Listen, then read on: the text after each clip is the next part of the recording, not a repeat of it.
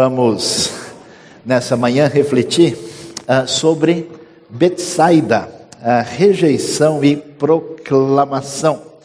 Não sei se nós nos lembramos bem desse nome, Betsaida é uma cidade pequena mencionada no Novo Testamento.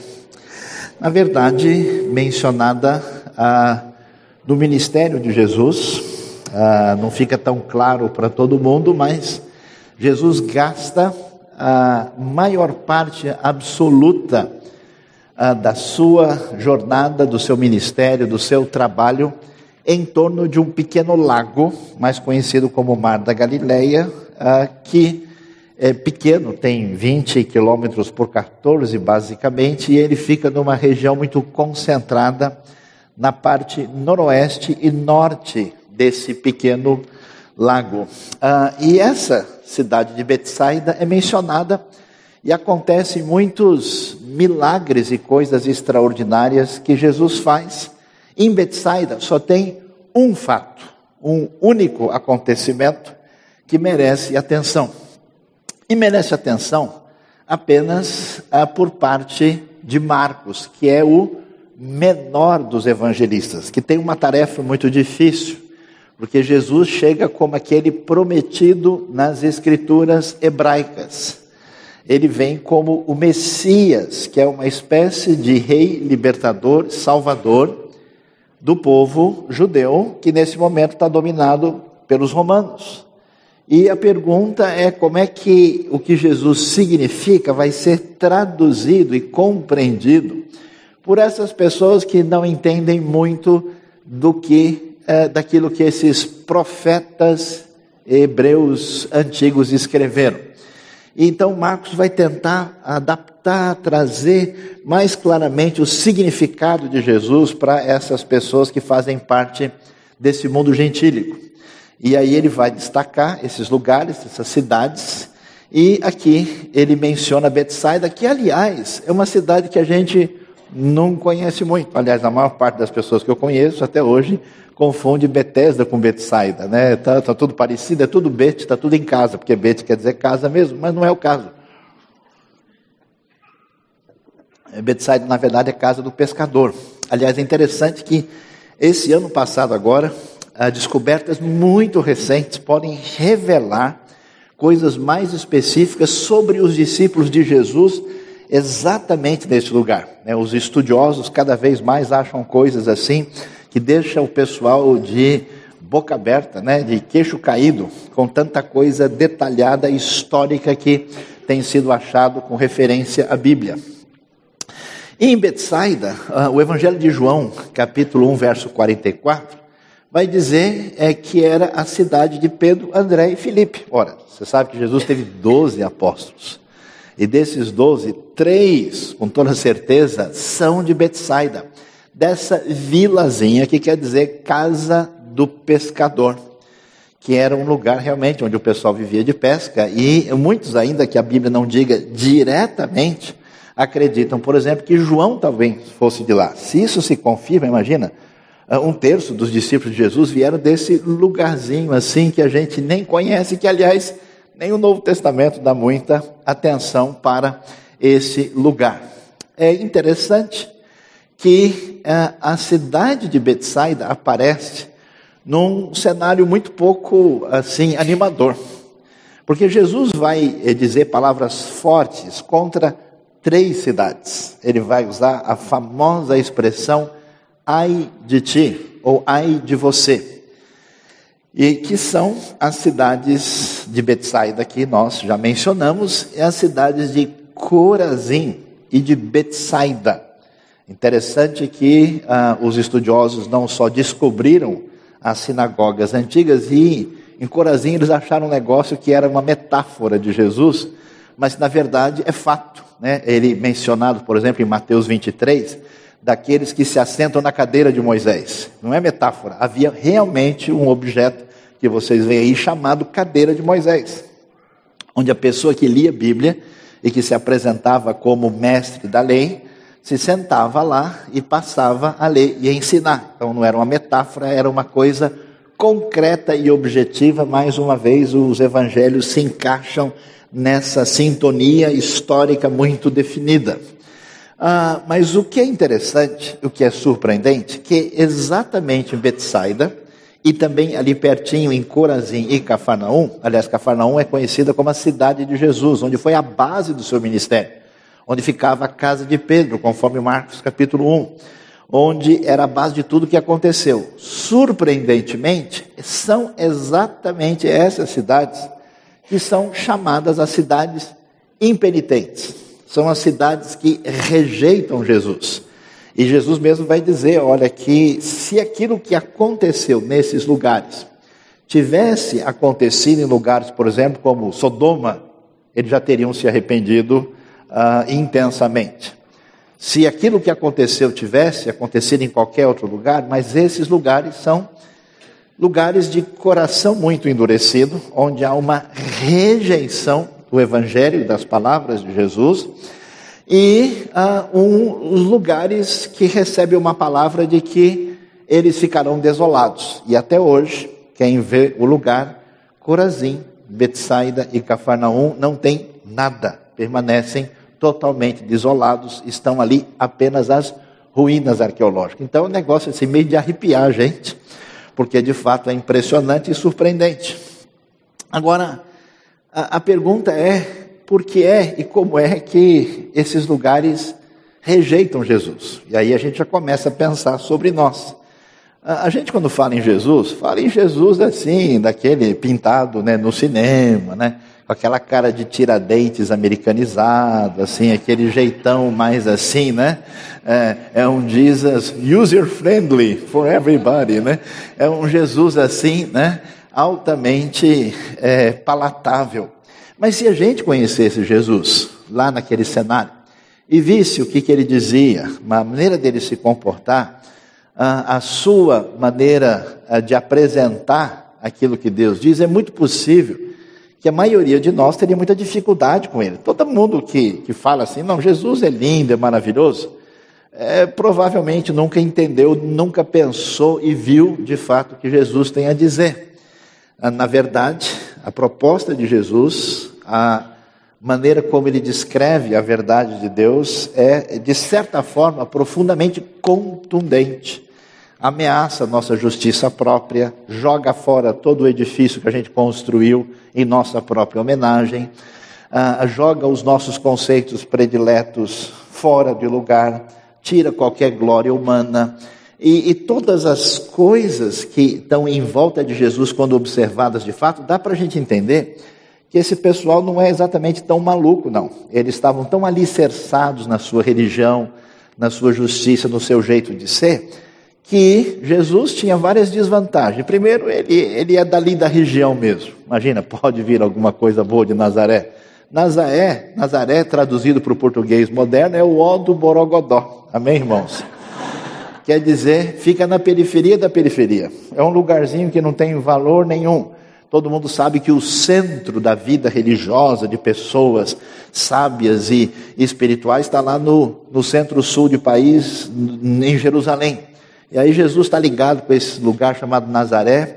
Ele vem para Galileia, uh, não fica em nenhum lugar importante, fica rodando nessas vilazinhas que não tem nenhuma relevância. E ele impressiona pelas suas palavras, pelos seus milagres, mas ele diz coisas muito fortes e apresenta a, a, verdade divina em direção a ele, que isso é contundente demais. Por isso, Jesus vai enfrentando muita resistência. Nesse sentido, o Evangelho de Marcos vai trabalhar para mostrar para nós, aos poucos, e descrito de uma maneira geográfica, que nós temos o final do ministério de Jesus na Galileia, porque depois ele vai estar tá numa outra região que é chamada Pereia, uh, e vai mostrar ele concentrando a sua ação na parte mais ao norte do lar da Galileia, do mar, do mar da Galileia, ah, depois de passar, por exemplo, por Cesareia de Filipe, que fica bem ao norte. E aí nós vamos ver o que, que acontece no capítulo 8, que é bem organizado, é mais ou menos o centro do Evangelho de Marcos, quando nós vamos ver, é quando Jesus questiona, por exemplo, ele fala que foi dado um sinal do céu, no versículo 11 a 13, vai discutir o fermento dos fariseus, que é interpretado pelos outros evangelhos, mas em Marcos uh, o evangelista faz questão de não dar a, a, a explicação exata do que, que ele apresenta como uh, o fermento dos fariseus, como Lucas, por exemplo, fala abertamente que é a hipocrisia. E aí Jesus vai curar o cego de Betsaida em seguida, mais andando ao norte, na região já perto de onde hoje fica o Líbano, em Cesareia de Filipe, Jesus vai ah, mostrar ali quem ele é, conforme a narrativa de Marcos, através da confissão de Pedro. Ou seja, esse capítulo 8 está tentando mostrar para a gente quem é Jesus. Jesus está nesse meio do caminho entre a, a identificação exata de quem ele é, a rejeição que se tem a respeito dele e depois claro, na caminhada a aceitação daquele que traz a verdade divina, a salvação, a concretização daquilo que nós temos esperança a partir das promessas antigas. Olhando para isso, nós vamos uh, ver que o final de Marcos 8 termina com a famosa descrição da cruz, né? Quem quer me seguir deve tomar a sua cruz e vir atrás. E no meio desse capítulo 8, nesse meio de Marcos, aparece a história de Betsaida.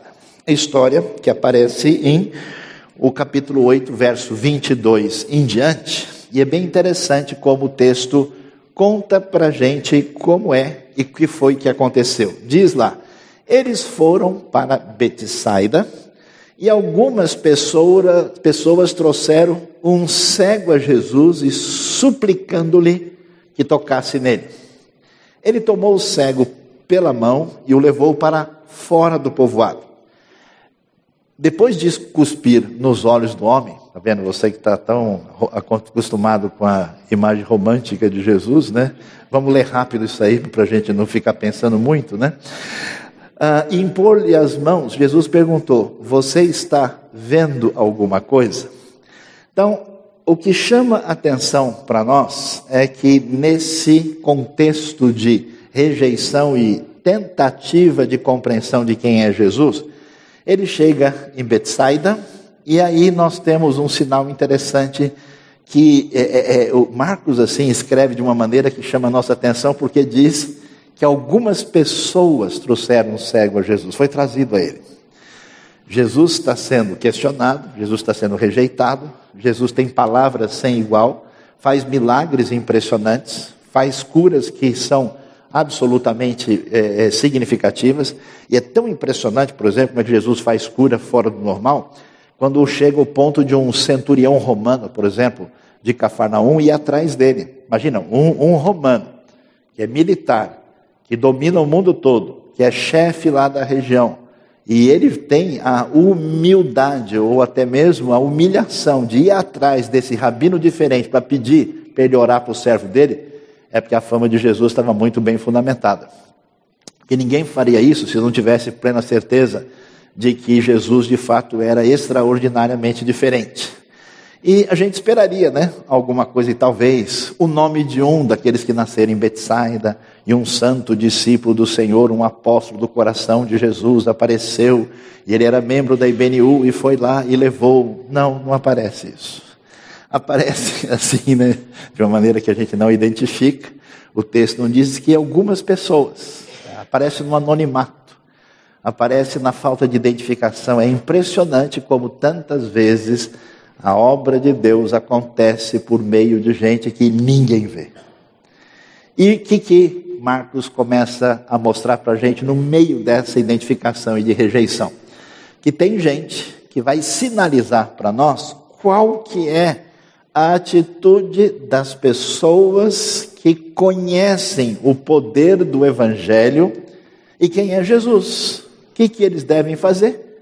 Levar pessoas a Jesus.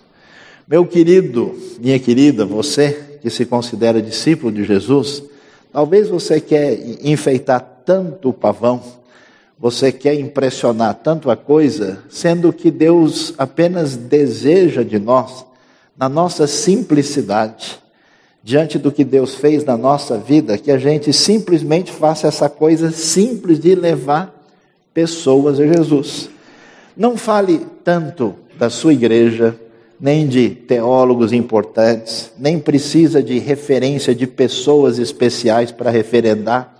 Apresente o Jesus que mexeu com você, que atingiu a sua vida, que fez diferença. Esse Jesus que cura o cego, que salva a pessoa, nada tem mais poder do que um testemunho pessoal, individual. Você tem a prova viva da graça e do poder de Deus na vida da pessoa. Então, de uma maneira muito simples, no meio de um cenário assim que quem vê vai entrar num lugar assustador e complicado, a gente tem pessoas que a gente não sabe quem é, levando um cego a Jesus. E é interessante, né? dá, dá a impressão que Jesus é que está fazendo a coisa mais difícil, porque eles estão suplicando que uh, Jesus pudesse tocar nele, quer dizer, a convicção plena é que basta um toque. E o poder de Deus, desse que trouxe salvação, vida eterna, perdão, graça de Deus, vai trazer cura para esse homem. E o texto prossegue e diz que Jesus tomou o cego pela mão e o levou para fora do povoado. É, é, é surpreende isso. O que está acontecendo aqui? Por que que Jesus, ah, já que trouxeram cego, aliás, surge uma discussão dos estudiosos, algumas pessoas, por exemplo, vão dizer o seguinte, por que que Marcos escreveu esse texto e colocou ele bem aqui? Porque como ficou claro, já pelo próprio registro, tanto de Mateus como de Lucas, que essas cidades estão reprovadas pela sua maneira de reagir ao testemunho de Jesus, Marcos quer dizer assim: olha, eles tiveram oportunidade de ver um fato muito especial lá na cidade deles. Ou seja, essa cidade teve oportunidade. Quer ver um caso interessante? Por isso ele traz a história ah, do cego de Betsaida. Alguns, portanto, ah, questionam e dizem assim: a gente não tem certeza. Pode ser que o cego era de Betsaida, que ele morava lá, ele era conhecido, tal. E uh, que Jesus, na proposta que aparece no, no Evangelho, e a proposta que aparece principalmente, ou mais fortemente em Marcos, Jesus não quer fazer alarde, Jesus não quer fazer barulho, Jesus não quer fazer marketing é, exaltado do que ele está fazendo. Então, por isso, ele tira o homem para fora do povoado. E talvez a razão principal seja essa, outros sugerem até outra coisa que apesar de Betsaida ser um lugar pequenininho, vocês terem uma ideia, Magdala, que era uma cidade maior e que foi confirmada como uma cidade assim mais rica, devia ter 4 mil pessoas. Então, quando a gente fala de um povoado, assim, é um amontoado de casas, né? É coisa de 800 a mil pessoas morando aí. Isso é uma grande cidade em torno do lugar. Mas é possível que em outros vilarejos ainda menores ali, ah, algumas pessoas se deslocassem. Pode ser que esse jovem, por exemplo, tivesse vindo de fora de Betsaida e estivesse lá. E Jesus, portanto, o teria conduzido para fora em função disso. De qualquer maneira, a gente não tem certeza, a gente deve descobrir o seguinte: que quase sempre, principalmente no Evangelho de Marcos, Jesus diz o seguinte: olha, não contem isso para ninguém, não fale a respeito desse assunto. Isso os estudiosos até chamaram, tecnicamente, de o segredo messiânico. O segredo messiânico fortemente uh, definido no Evangelho de Marcos, que é essa postura de Jesus que sempre está dizendo: olha, não passem a história adiante, não façam promoção e divulgação. E aí, alguns pensam o seguinte: será que isso tem a ver com aquele momento, porque quando o Evangelho de Marcos é escrito e ele é divulgado por toda parte, é a época da grande perseguição do imperador Nero, que reinou aí mais ou menos de 54 até o ano 68. E nesse ambiente de perseguição, tentar dizer o tempo todo ah, que ah, Jesus não tinha intenções de realeza e de proclamação era uma coisa esperável.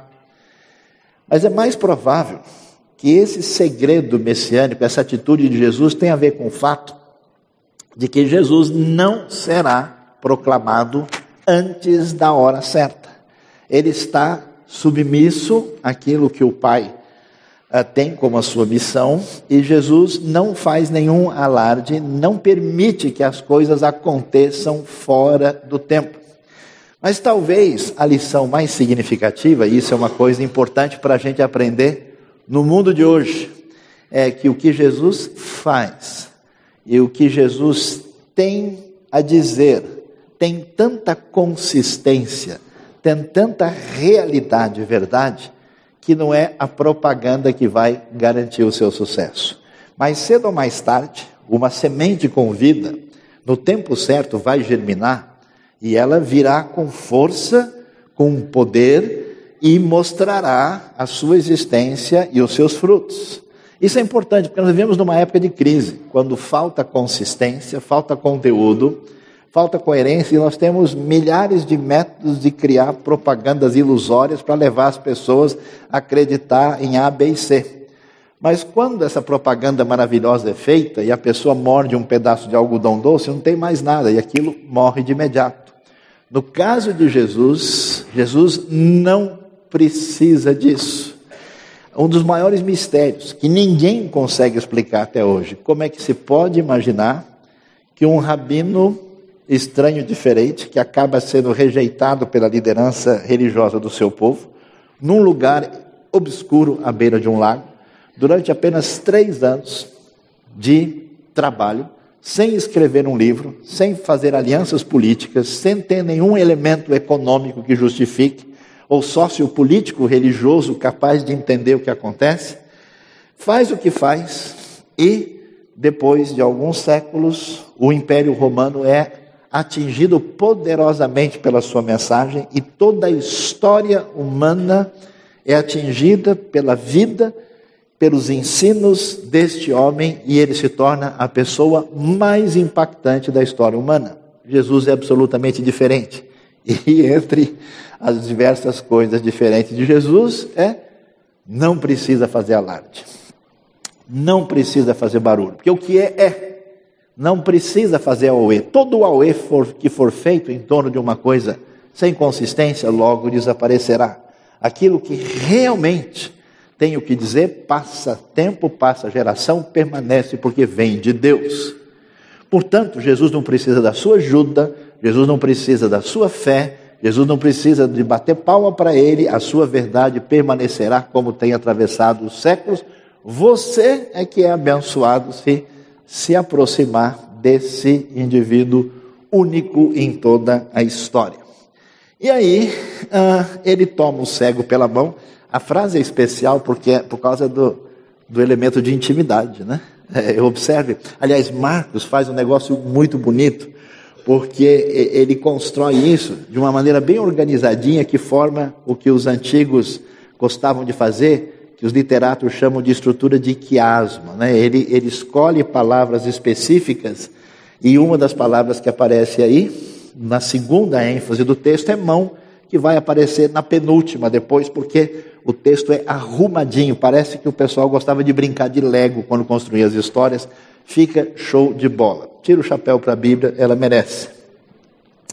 E aí, é, ele toma pela mão, porque Jesus podia dizer: tragam ele aqui para mim lá fora.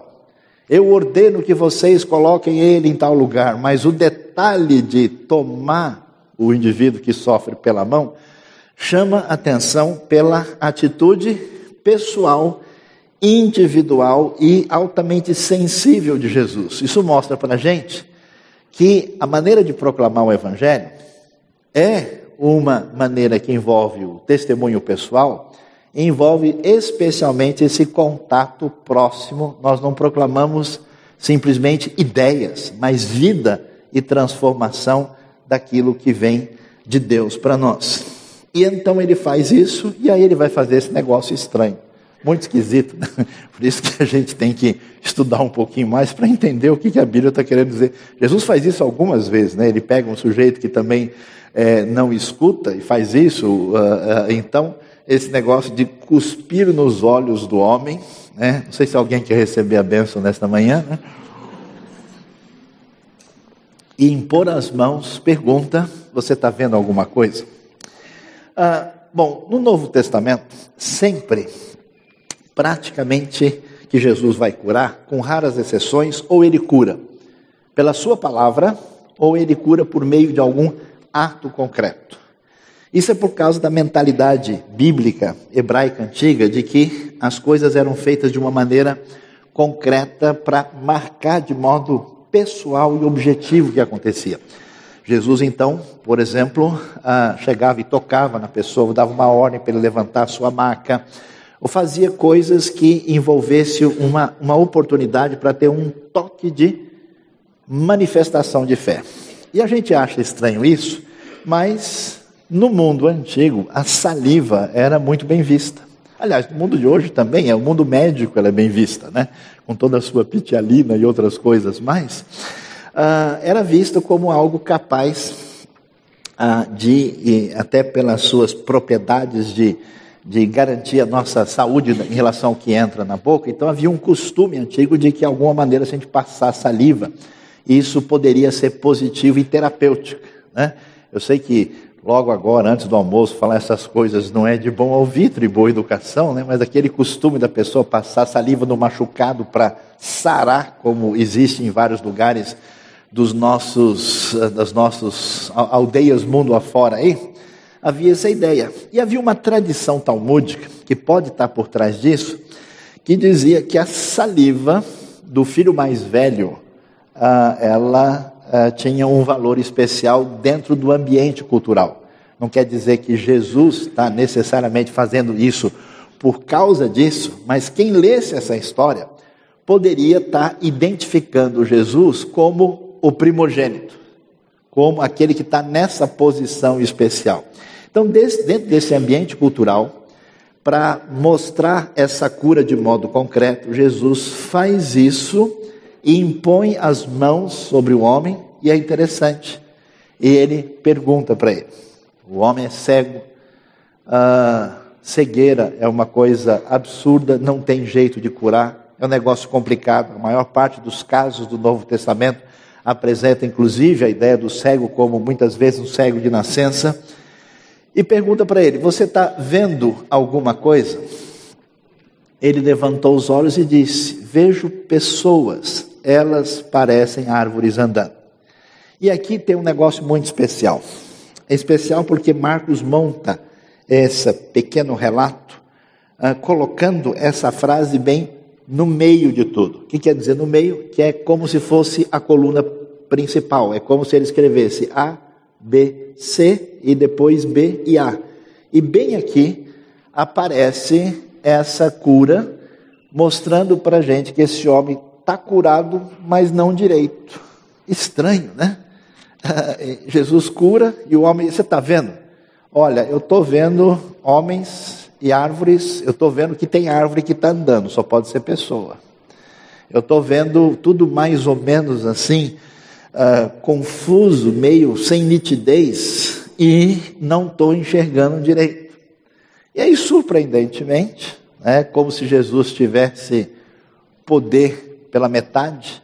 Mais uma vez, aí vem de novo a palavra mãos, que é importante, ela aparece logo antes e ela aparece logo depois, agora da parte central do relato. Jesus colocou as mãos sobre os olhos do homem, então seus olhos foram abertos e a sua vista lhe foi restaurada e ele via tudo claramente. O que, que acontece aqui? A gente vai ver algo extraordinário da parte do Senhor Jesus, porque Ele tem poder, como a gente sabe, apenas uma palavra sua e tudo vai ser curado. E com uma palavra, Ele expulsava os demônios. E Ele disse: Lázaro, sai para fora. E imediatamente ele se levanta e sai. Mas por que, que Jesus cura ah, em prestação, em etapas aqui? O que está acontecendo? Uma possibilidade da ênfase no texto é como Jesus, na sua sensibilidade e na sua manifestação de graça especial, ele equaciona a manifestação do seu poder para as necessidades desse homem. É muito interessante, né? Porque uma vez eu estava numa reunião de oração e tinha alguém orando, Senhor, derrama todo o seu poder sobre nós aqui. Eu falei, esse sujeito não sabe o que está dizendo. Se Deus derramar, ele vai virar o churrasco de Cristo aqui, não vai sobrar nada para contar a história. Então é interessante que o poder de Deus é autolimitado em função da necessidade desse homem.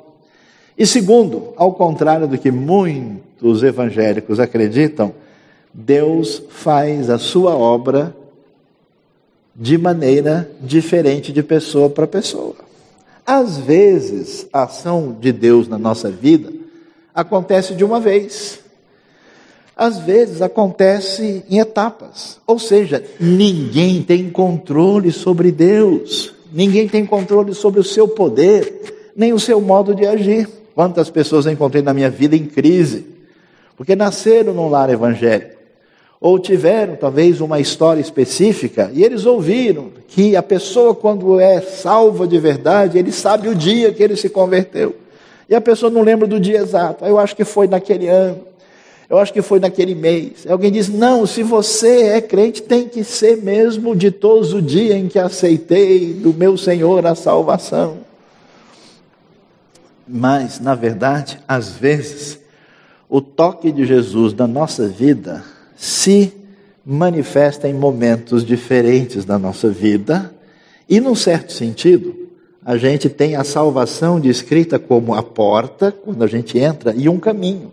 E nessa caminhada, muitas vezes, Deus vai agindo de modo especial na nossa vida. É importante que você seja convertido a Jesus, mas que vá se convertendo também, porque eu vejo alguns convertidos que não se convertem mais de jeito nenhum e alguns que parece que estão se convertendo e não sabem se são convertidos.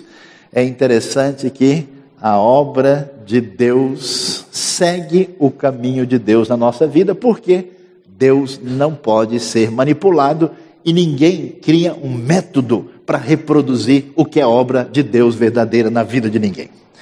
Por isso, a gente deve estar tranquilo, porque mesmo num lugar amaldiçoado, mesmo num lugar que teve toda a chance do mundo, de, onde vieram os discípulos e que fechou o seu coração, o milagre divino acontece para mostrar o poder de Jesus e ele age em função da maneira como ele decide agir na vida desse homem. Esses milagres acontecem e são escritos do jeito que são escritos para o nosso aprendizado e entendimento da maneira de Deus agir na nossa vida. Então, não sei se você pode fazer uma avaliação de coração hoje e olhar para você. Pode ser que, num certo momento da sua vida, você recebeu aquele toque especial de Deus que mexeu com você. Pode ser que você ficou confuso, porque muito tempo depois você recebeu um outro toque, assim você diz, eu não sei, eu já encontrei isso, né, pessoal, assim que vai ser batizado, a gente vai conversar, assim, então eu não sei direito, né? Parece que foi, né, é, no momento tal, mas depois aconteceu assim comigo, que se eu me desculpe, pastor, eu não sei explicar direito, mas eu sei que foi muito forte. Quando a pessoa já disse disso, a gente já entendeu tudo, né? Porque quando explica muito, aí que não dá para entender, porque muita coisa de Deus na nossa vida, de fato, não tem explicação, só o coração entende o que aconteceu lá. Esse homem vê tudo porque é o centro e a maneira como Deus age lá. E terminando a história dita por Jesus, o texto vem surpreender a todos. Jesus mandou para casa dizendo: não entre no povoado, que é uma coisa inesperada, porque se Jesus fosse mais assim, evangélico na sua postura de divulgação das coisas, ele teria dito: vá lá no centro do povoado e conte para todo mundo como o poder de Deus fez diferença na sua vida. E marca até um dia, ó, na próxima semana, aqui no mesmo lugar, vai ser a grande noite de livramento com Jesus. Mas Jesus vai numa outra proposta, numa outra direção, porque o homem, imagine, se ele era de lá, é por isso que talvez a sugestão é, é interessante de que ele não é de lá. Porque como Jesus diz, vai para casa e não entre no povoado, é forte a possibilidade de que ele foi para Betsaida. E o que talvez aumente a culpa de Betsaida. Porque o único abençoado de lá foi alguém que veio de fora. Então, mais uma vez, Jesus diz: olha, não é hora de colocar essa notícia no jornal. Preste bem atenção. Eu tenho visto muita gente abençoada de Deus, assim, numa grande, uh, eu diria, uh, atitude cheia de ansiedade, né? Para tentar quase que converter os seus amigos e parentes. Você deve fazer isso na espontaneidade do seu coração, mas quando você achar e sentir que você está conduzindo uma coisa, não é desse jeito que funciona. Deus tem momento certo de agir. Deus age mediante a direção do seu espírito na nossa vida e a gente com a nossa força não produz obra de Deus, produz coisa humana. Você pode criar todo um método maravilhoso que vai fazer um monte de coisa, só que isso não tem consistência e não persiste depois. É interessante que Jesus diz para ele: em vez de você colocar a notícia no Estadão de domingo, em vez de tentar colocar a coisa lá na primeira página do UOL, vá para sua casa. Ou seja, chegue para os seus, para as pessoas com quem você tem o contato maior. Quer dizer, o testemunho, imagina só, o sujeito voltar para casa, todo mundo sabe, conhece, que o sujeito, né, não, não, não, nada, de repente ele chegar vendo, impacto disso é um negócio impressionante. Ou seja, a restauração de Jesus envolve a cura do homem, a restauração da sua vida é a restauração da vida dentro do seu próprio ambiente de casa.